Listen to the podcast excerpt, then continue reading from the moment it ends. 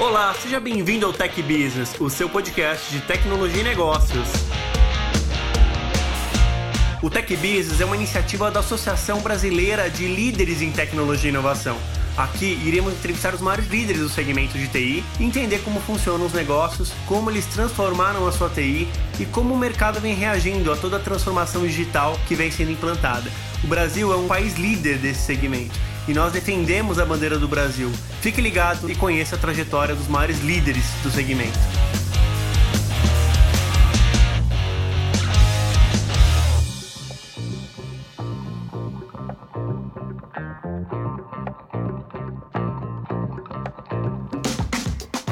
Fala pessoal, tudo bem? Estamos começando mais um Tech Business, o seu podcast da TI mais humana. Hoje entrevistando um cara fantástico aí que tem uma energia, é iluminado, tem é, muita história para contar pra gente, é o Jorge Cordenonze. Fala Jorge, tudo bem? Tudo bem, tudo bem, Rafael. Obrigado pela oportunidade. Quem que é o Jorge? Conta pra gente. Quem que é o Jorge é, que todo mundo vê nos eventos, que todo mundo vê na hierarquia de TI? Eu nasci numa cidade americana, numa família muito humilde filho único como você.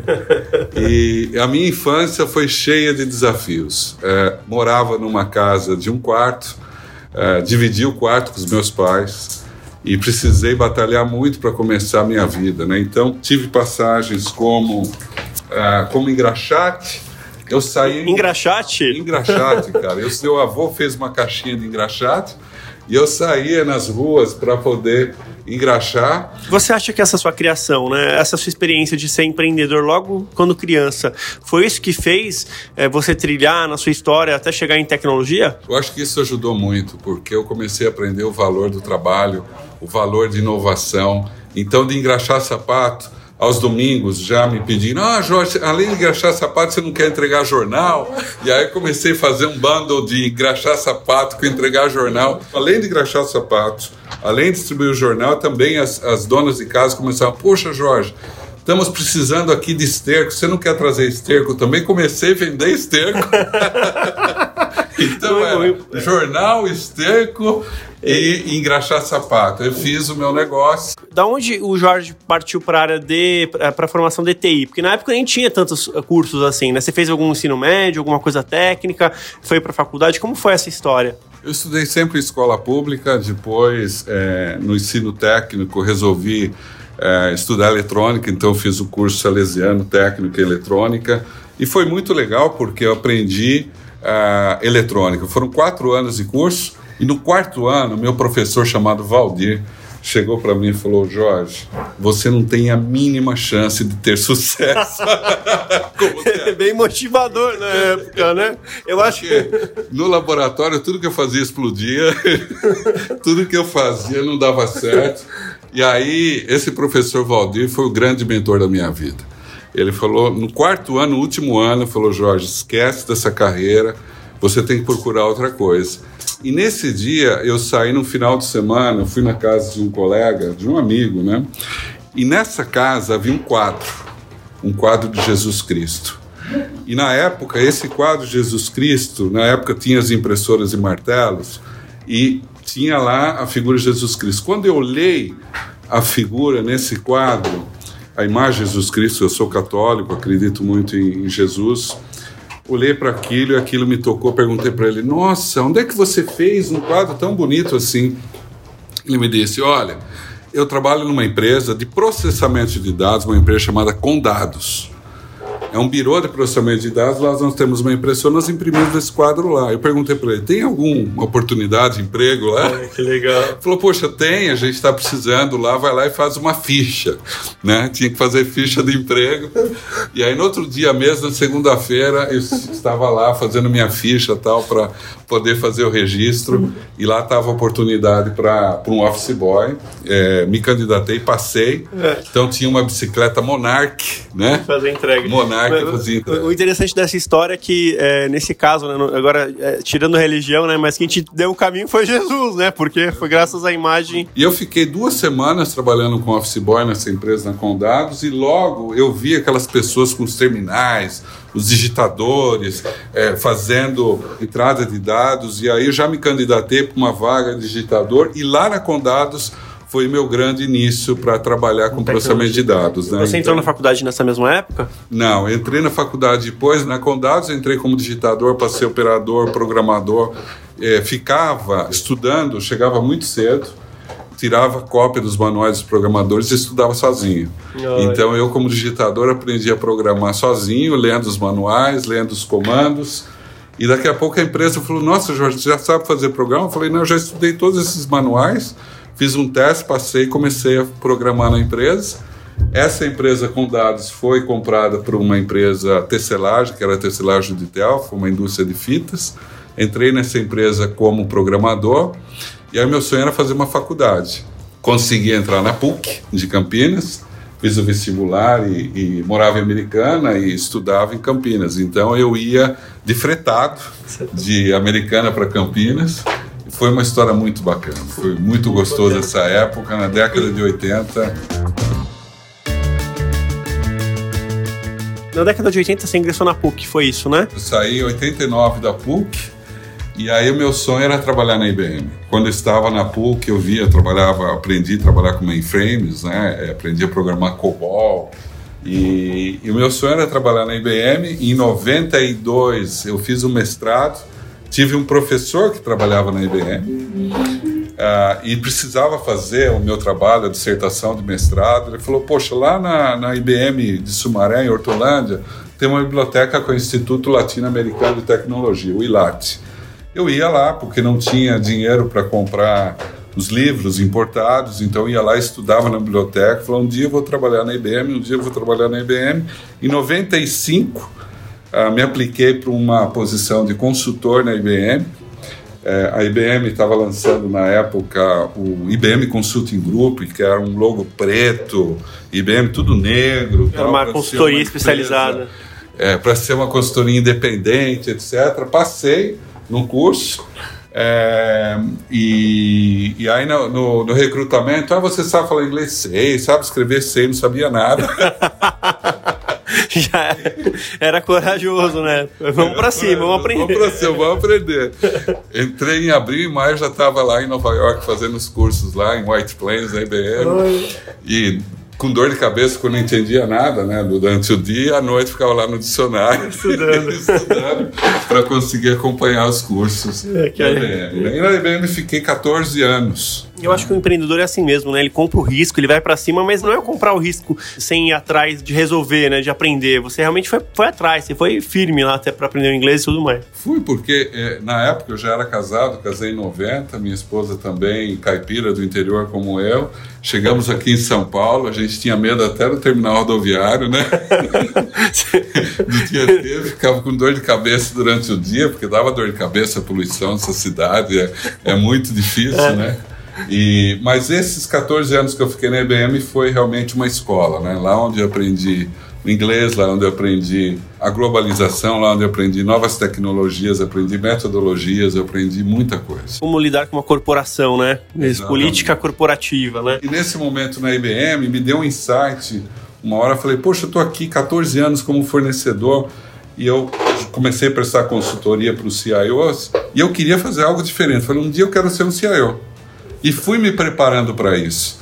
Aí é, entrei na GV, uh, ah, entrei no programa de quê? De doutorado. Falei, já tenho mestrado, fazer doutorado.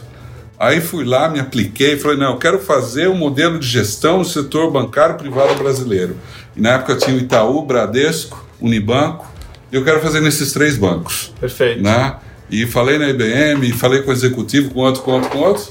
De repente eu estava fazendo um projeto nos três bancos, projeto pessoal meu, para comparar as TIs desses três grandes bancos, né, na época, na época que era potência absoluta, né? Que era o setor que mais investe em tecnologia e desenvolvi uma tese, defendi um modelo de gestão e esse modelo de gestão, eu falei, bom, agora esse modelo de gestão um dia eu quero aplicar como CIO.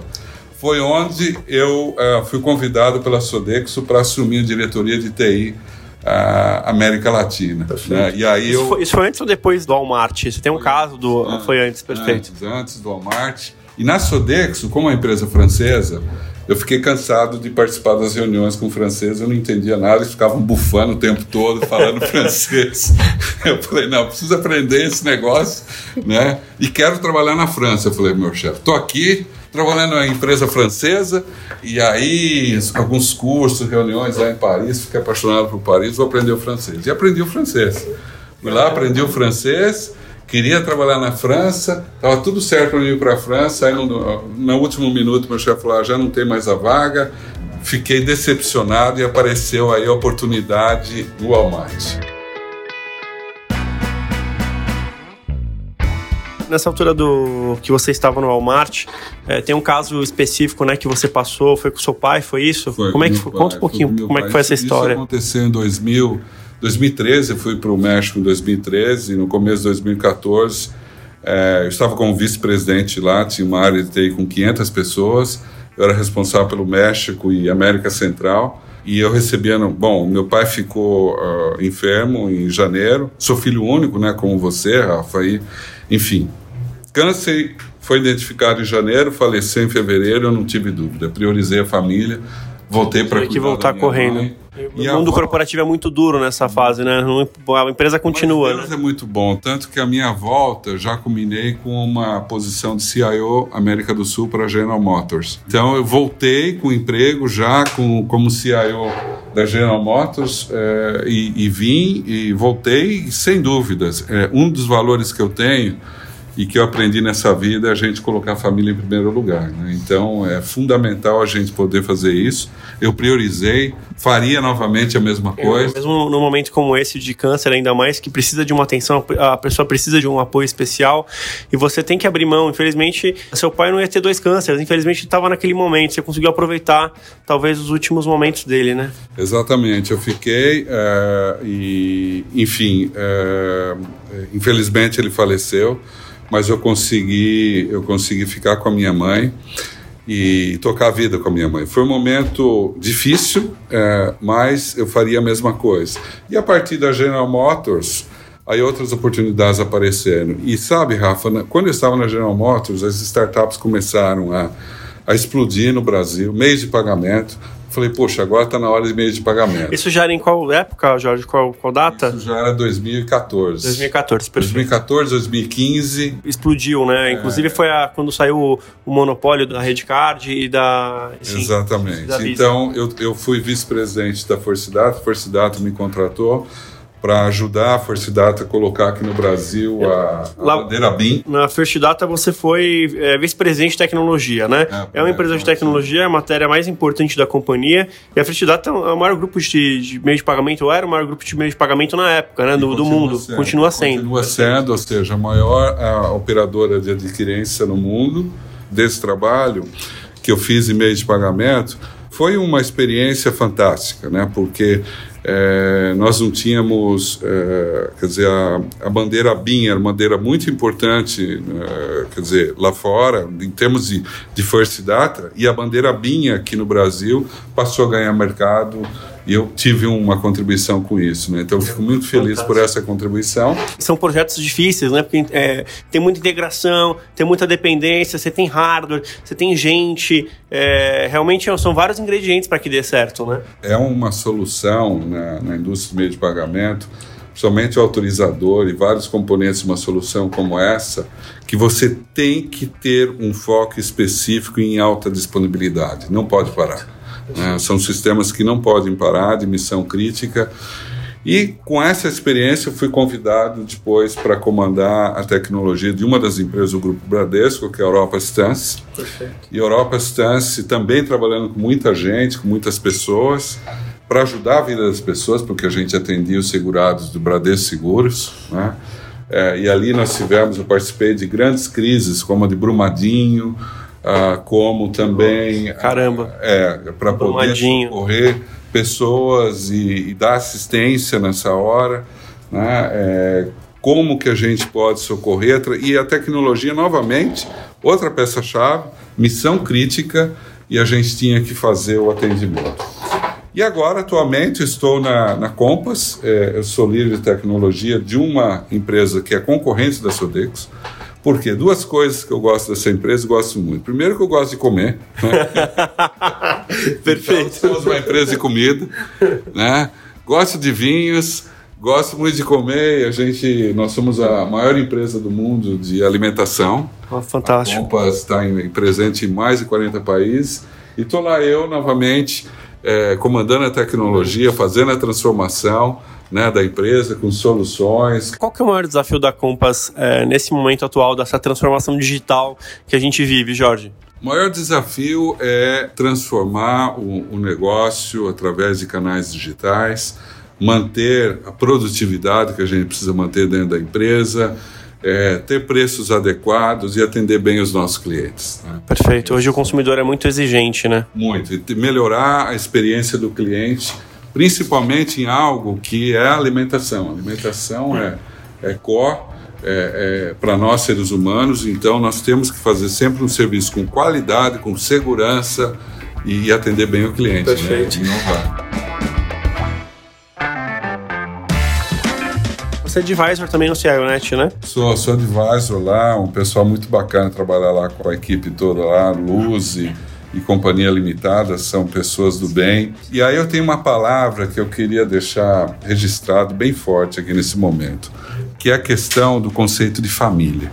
É, mais do que formar equipes dentro das empresas, na área de tecnologia, sempre que eu estou numa empresa para tratar e formar uma equipe, eu quero sempre formar uma família. Eu quero olhar para as pessoas e despertar o conceito de paixão, despertar o conceito de, de, de ser humano, despertar o conceito de solidariedade e fazer com que aquele espaço seja um espaço legal ah, para a gente poder é, passar o momento família. que passa, cara. Jorge, é, e para finalizar, eu queria te fazer um bate-bola com você, tá? Com algumas com umas questões, tá? Lá. O que, que você acha da inteligência artificial? Inteligência artificial, eu acho o momento é, uma solução maravilhosa que a gente tem que usar para automatizar as tarefas que são repetitivas e que a gente precisa dar foco. Um banco de dados. Oracle. Um e-commerce. Um e-commerce Oracle também. Um sistema operacional. Sistema operacional Windows. Eu queria que você falasse também sobre essa onda agora, né, do, da segurança da informação, quando a gente diz respeito de DPO. Como é que você acha que as empresas têm que se preparar para esse novo momento onde é, os crimes não, não são mais offline, eles são mais digitais? Tratar o ser humano esse é o elemento mais importante da cadeia, mais do que comprar soluções tecnológicas, investir em monitoração, tudo isso é importante, claro. mas é educar e tratar o ser humano, porque ele é o elo mais fraco da cadeia e a gente tem que dar muita condição e tratar bem ele. É mais ou menos como funciona na Europa, né? Na Europa você tem menos policiais por habitante do que nós temos em São Paulo, mas por quê, né? Porque as pessoas não cometem crimes, né? Então, realmente está certo. Tem que investir, claro, né? No, na regulamentação, né? É, mas cultura, é cultural. pessoas, treinamento, conscientização. Isso é, é, é o alicerce, na minha opinião, para a gente tratar esse tema de segurança. Então eu queria que você desse a sua consideração final. Bom, é, agradeço muito o momento de poder compartilhar aqui. É, fiz um refresh aqui muito rápido da minha vida pessoal, da minha carreira. E para quem estiver escutando aqui esse podcast, convido para a gente poder tomar um vinho qualquer dia, para a gente trocar experiências, que esse é o momento, é essa coisa gostosa dessa vida. Da vida, né? Não tem nada mais importante. Ensinar e a gente poder aprender também, porque eu estou aprendendo muito aqui agora com você. Eu estive aqui com o Jorge Cordononzi, é, um executivo brilhante, é, que tem luz em toda a sua volta, aqui em tudo que ele fala. Então tomem vinho com o Jorge, acompanhem os próximos podcasts. Um abraço, pessoal. Associação Brasileira de Líderes em Tecnologia e Inovação tem o foco nos profissionais de TI, aqueles que inovam, aqueles que criam, aqueles que fazem o Brasil ser um país cada vez mais digital. Hoje, nosso principal objetivo é a formação, é usar esse grande potencial intelectual que temos todos da associação em prol da inclusão digital, em prol de fazer o Brasil ser um país mais inclusivo, para as profissões do século 21. Então fique ligado nos próximos capítulos e cada vez mais próximo da ABLTI.